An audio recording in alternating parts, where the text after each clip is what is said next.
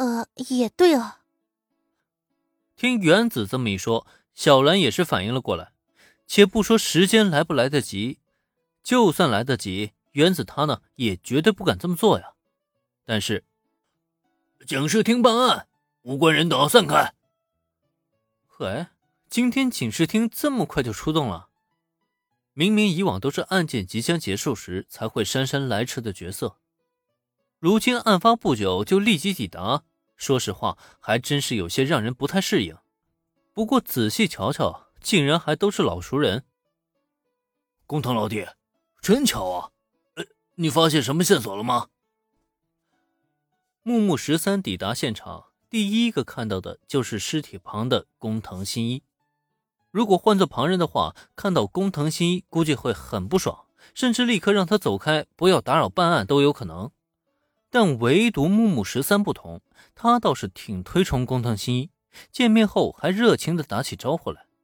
那么，就在木木十三热情的招呼工藤新一的同时，就在他不远处的佐藤美和子也同样看到了林恩一行人，这不禁让他深深的皱起了眉头。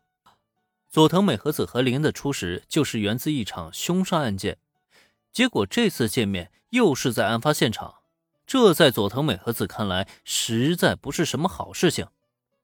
一群高中生没事老往凶杀现场跑，凑什么热闹啊？你们怎么会在这里？不是我们愿意来的，而是那位。听到有人喊杀人啊，我们是拦都拦不住。我们也很无奈啊。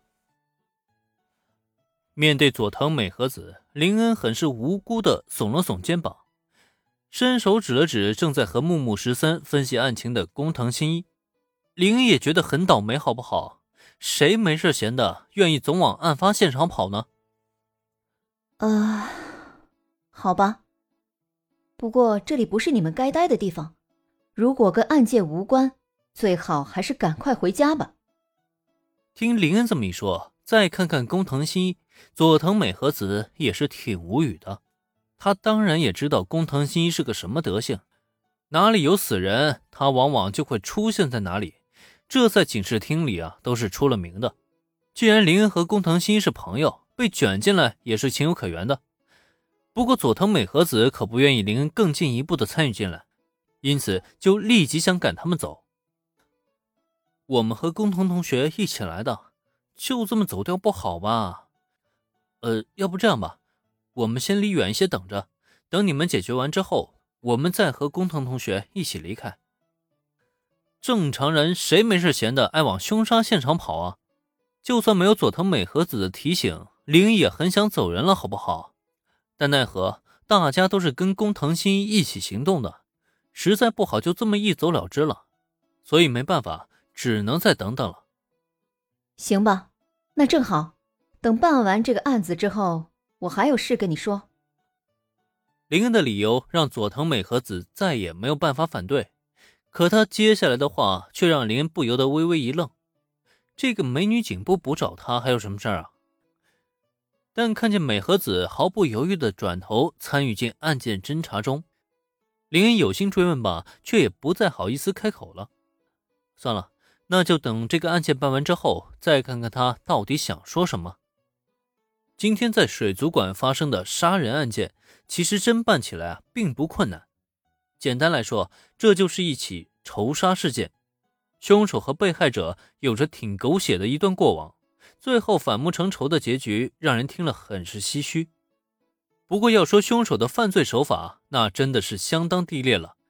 工藤新一几乎都没有去推理什么，简单的找到两个线索，就直接把凶手给锁定了，以最快的速度将凶手捉拿归案，总共也没花费超过二十分钟。随着警鸣声的渐行渐远，又一次的杀人案件就这样宣布告破了。我这次真是辛苦你了，工藤老弟。木木警官太客气了，其实呢，我也没有做什么，因为凶手实在太蠢了，侦破这种案子真的没有任何成就感。哦，既然工藤老弟你这么说，那我这里正好有个棘手的案子，你要不要来试一试啊？啊，棘手的案子，有多棘手啊？按理来说啊，这案子都结束了，工藤新呢也该回归队伍才是。可结果倒好，与木木十三简单对话，让工藤新发现了新的案件不说，而且一听到棘手，他的眼睛是更加的放射出了光芒来。所以他就打算去处理那个棘手的案子，然后把他们三个等了你二十分钟的同伴直接给抛弃了吗？真不愧是你啊，工藤同学。